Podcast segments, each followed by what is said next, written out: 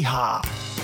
SEO Senf, der Podcast für SEO-Einsteiger.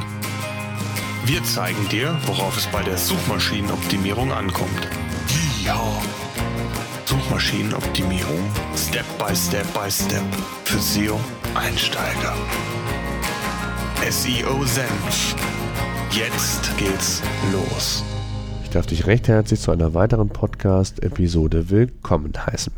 Du hast es vielleicht mitbekommen, am letzten Freitag sollte unsere erste Live-Podcast-Sendung umgesetzt werden. Ich hatte mir zwei hochkarätige Gäste eingeladen von der SEO-Agentur äh, Albert Bauer Digital und leider gab es technische Probleme. Unser Dienstleister, mit dem wir das Livestreaming umsetzen wollten, hatte kurzfristige technische Probleme und so mussten wir den Termin leider canceln. Wir sind aktuell dabei, einen Folgetermin zu verifizieren, aber es gab im Vorfeld ein paar Fragen von euch, die ich ja heute zum Anlass nehmen möchte und ausführlich beantworten möchte. Fangen wir direkt an und zwar der Fabian Schulze hat uns in der SEO Senf Facebook Gruppe folgende Frage gestellt. Hallo Thomas, danke für die Aufnahme. In den letzten Podcast Folgen, gerade in den jeweiligen Interviews ging es gefühlt immer um große Texte mit mehreren tausend Wörtern. Jetzt frage ich mich als Anfänger, ob es schlauer ist, solche großen Texte zu schreiben oder mehrere kleine Texte, ca. 300 bis 400 Wörter und mehr für Longtails zu optimieren. Ja, lieber Fabian, da kann ich dir leider keine Pauschalantwort drauf geben, aber ich möchte dir ein paar Tipps mit auf den Weg geben, wie du an das Thema besser herangehen kannst. Grundsätzlich ist es einmal so, dass es abhängig ist von deinem Umfeld, von deiner Branche, von deinen Produkten, die du bietest, beziehungsweise letztlich von den Inhalten, die du deiner Zielgruppe liefern möchtest. Vergiss dabei nicht, dass in erster Linie man Texte nicht für Google konzipiert oder Inhalte, sondern für die Zielgruppe. Und am Anfang steht meistens eine umfangreiche Keyword-Recherche. Beispielsweise haben wir bei dem PageRangers Tool eine Keyword-Recherche implementiert. Ähm, falls du da noch nicht Kunde bist, kannst du es gerne auch kostenlos zwei Wochen testen, die Keyword-Recherche dir einmal anschauen. Wir greifen dort auf verschiedene Quellen zurück, sodass du schon mal einen sehr, sehr großen Überblick über ja, deine Keywords, über deine relevanten Keywords entsprechend erhältst. Gleichzeitig kann ich dir auch empfehlen, auch das Keyword, äh, den Keyword Planner von Google noch ähm, zu befragen, beziehungsweise das eine oder andere W-Fragen-Tool, sodass du wirklich einen sehr umfangreichen Überblick über deine Situation bekommst. Denn wichtig ist herauszufinden, was sind A überhaupt die relevanten Keywords und B, mit welchem Suchvolumen ähm, kann ich oder auf welches Suchvolumen kann ich hier entsprechend zurückgreifen. Denn es bringt dir nichts, wenn du auf ja, Begriffe optimierst, die aus deinem Bauchgefühl heraus für dich relevant und wichtig erscheinen, sie aber bei Google letztendlich keine Suchnachfrage erzeugen. Das heißt, wichtig ist, du musst wissen, was sind die Keywords, die bei Google zu deinem Thema hinterfragt werden. Und die zweite oder der zweite Parameter ist natürlich auch, wie ist die Wettbewerbsdichte zu jedem einzelnen Keyword. Auch das zeigt dir beispielsweise das PageRangers ähm, Tool bzw. die Keyword-Recherche, sodass du sehr schön äh, am Ende des Tages, hätte ich bald gesagt, eine Liste erhältst, die du priorisieren kannst und dann entscheiden kannst, ob du eher in Longtail-Keywords in deine Zeit und deinen Content investierst oder aber in Shorthead-Keywords. Das hängt auch natürlich davon ab, wie du die Besucher oder deine Nutzer in den jeweiligen Phasen erreichen möchtest. Denn auch das ist ein ganz wichtiger Punkt, den man immer wieder bei der Konzeption berücksichtigen muss. In welchen oder für welche Phasen muss ich denn meine Nutzer informieren? Also erst eine rein, eine rein allgemeine Informationsphase, wo man sich über verschiedene Produkte, Materialien oder bestimmte Themen ähm, letztendlich erstmal informiert oder ist man schon weiter, sucht gezielt nach einem Produkt, dann muss ich diesen Artikel natürlich ganz anders aufbauen, auch von der Struktur her. Und dann ist es natürlich ganz wichtig und das ist der nächste Tipp, den ich dir mitgeben kann, sofern du dich für bestimmte Keywords entschieden hast, ganz gezielt zu schauen, was machen die Top-Platzierten zu dem jeweiligen Keyword. Also inhaltlich gesehen?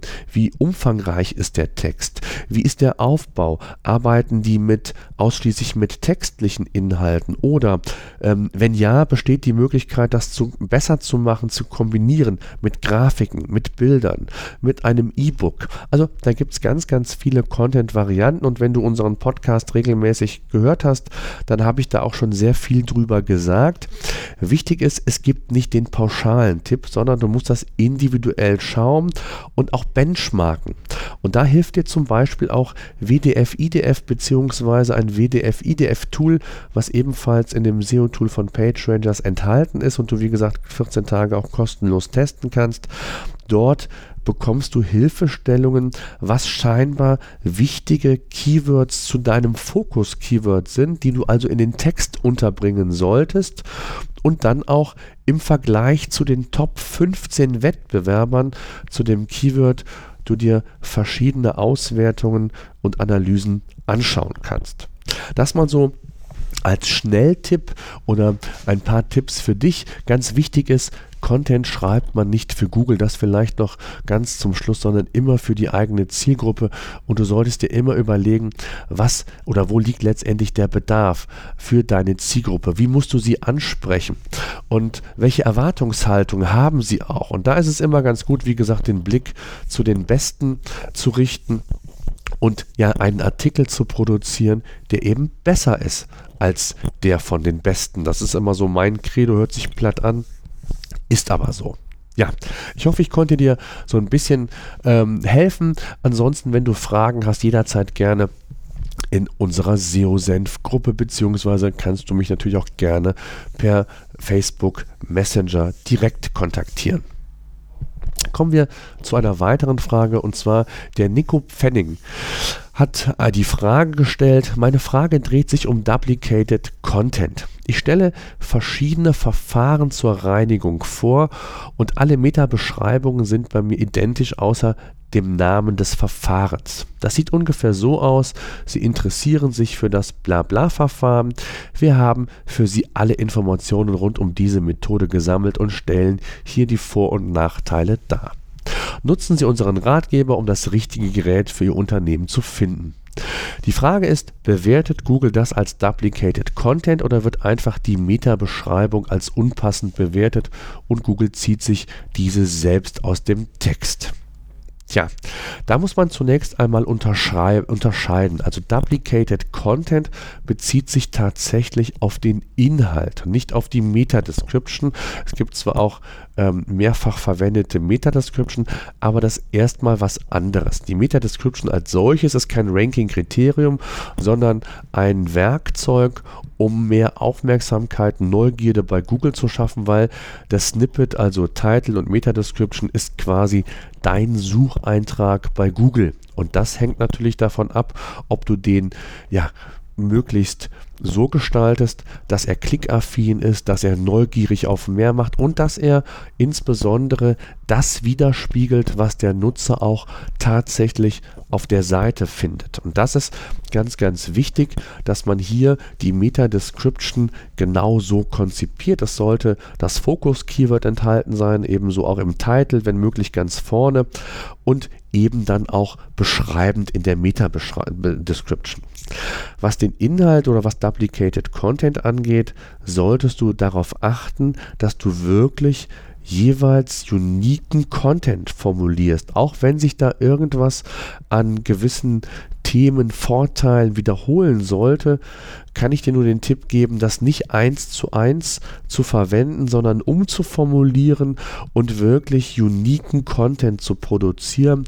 Das wird Google dir danken, das werden dir auch deine Nutzer danken, denn es gibt, glaube ich, auch nichts Langweiligeres für mich als Nutzer, wenn ich mir verschiedene Verfahren anschaue und dann im Grunde genommen ähm, zwei Drittel des Inhalts eins zu eins ähm, ja, nochmals verwendet wird. Also da sollte man sehr vorsichtig mit sein sein äh, und das wirklich mit Bedacht angehen, beziehungsweise hier der Hinweis, dass man das entsprechend vermeiden sollte.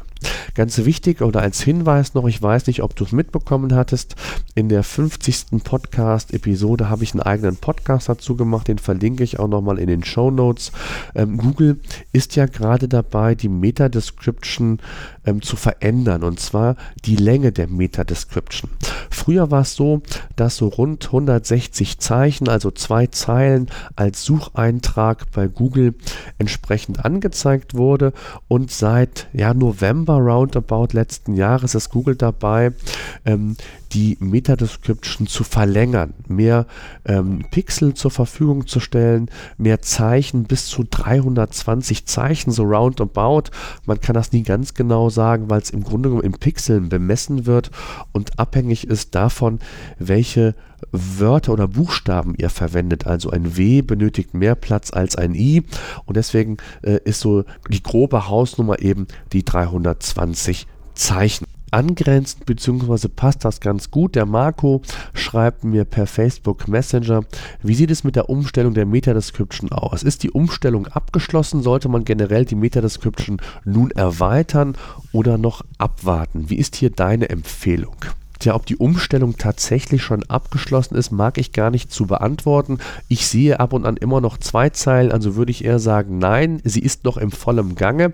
Ähm, es gibt also durchaus noch Einträge, wo die verlängerte Meta-Description nicht zum Einsatz kommt.